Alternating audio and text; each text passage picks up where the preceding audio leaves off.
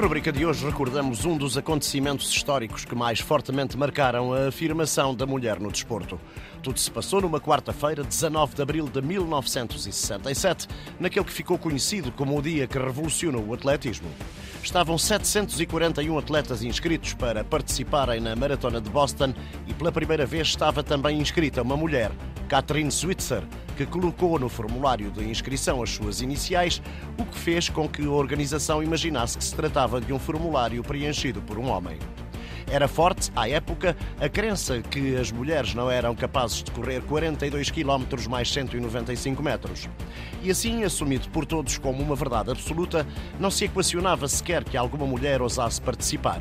No dia da prova, o ambiente na linha de partida foi, no entanto, surpreendente. A presença de uma mulher foi bem acolhida pelos outros atletas. Catherine estava nas nuvens, mas o mar de rosas terminou à chegada do quarto quilómetro.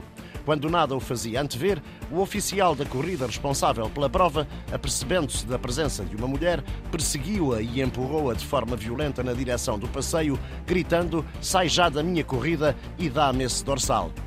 Foi por essa altura que a capacidade física de Thomas Miller, jogador de futebol americano e lançador do martelo, o namorado de Catherine que a acompanhava na prova, marcou a diferença.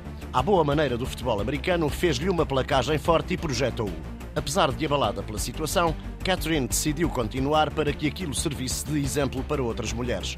Concluiu a maratona em 4 horas e 20 minutos.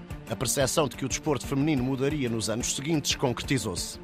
Em 1972, as mulheres foram finalmente autorizadas a correr a Maratona de Boston e em 1984 a Maratona Olímpica começou a contar com a participação de mulheres. Na edição de 2018 da Maratona de Boston, dos 25.831 atletas que concluíram a prova, 11.628 eram mulheres.